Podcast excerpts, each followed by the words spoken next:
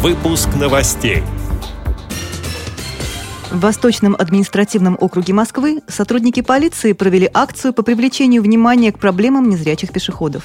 Прокуратура Великого Новгорода проверила органы местного самоуправления на соблюдение законодательства о защите прав инвалидов.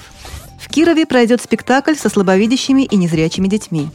В Магнитогорской картинной галерее провели мастер-классы по живописи. Далее об этом подробнее в студии Мария Ильинская. Здравствуйте.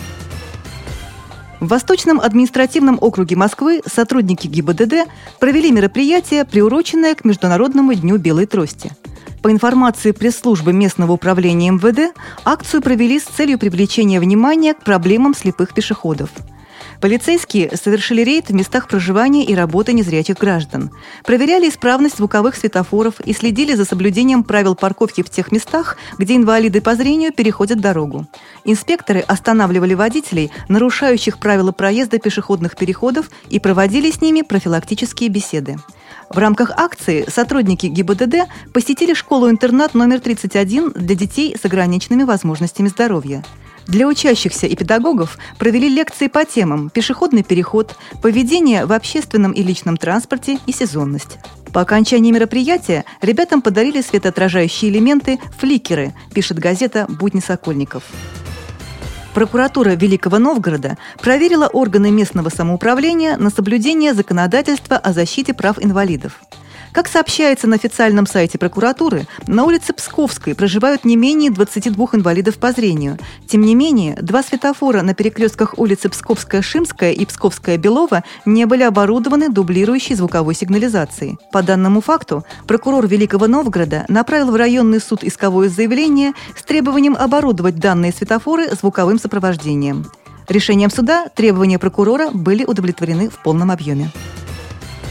В Кировском театре на Спасской 20 ноября в 18.00 пройдет спектакль со слабовидящими и незрячими детьми «Во сне я вижу». Данный проект был реализован благодаря программе «Театр плюс общество». По словам руководителя проекта Ирины Брежневой, постановка построена на технике контактной импровизации. Это постановка, внутри которой очень много именно таких открытых импровизационных ситуаций, где есть задачи непосредственно на сцене в присутствии зрителя. И будет фильм во второй части, где мы будем показывать о том, как мы работали внутри этого проекта. Может быть, раскрывать истории этих детей, раскрывать какие-то такие внутренние вещи. Понятно, что спектакль спектакль, но сама жизнь этого проекта, этой работы, она была очень интересна, было очень много всего такого, что, мне кажется, должно затронуть зрителей. Но и задача все равно социальная, привлечь внимание к таким людям. Проект осуществляется совместно с творческим объединением «Культпроект» и Всероссийским обществом слепых при поддержке Министерства культуры РФ и уполномоченного по правам ребенка в Кировской области. В Магнитогорской картинной галерее в рамках всероссийского арт-проекта «Живопись слепых» были проведены мастер-классы по созданию живописных картин. Незрячие создавали свои произведения, наливая акриловые краски на горизонтально положенный холст.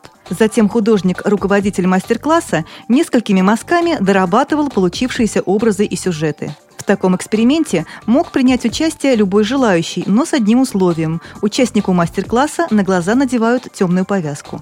Проект реализовали благодаря городскому отделению некоммерческого партнерства «Союз женщин-предпринимателей Челябинской области. Союз успеха», Магнитогорскому отделению Всероссийского общества слепых и Центру интернет-технологий IL Group. Отмечу, что данная программа впервые стартовала в этом году в Екатеринбурге и Первоуральске – Следующий мастер-класс пройдет в Нижнем Тагиле, сообщает сайт maxcity74.ru. Все созданные картины в составе передвижной выставки будут путешествовать по городам России, пополняясь новыми работами. С этими и другими новостями вы можете познакомиться на сайте Радио ВОЗ. Мы будем рады рассказать о событиях в вашем регионе. Пишите нам по адресу новости собака ру. Всего доброго и до встречи!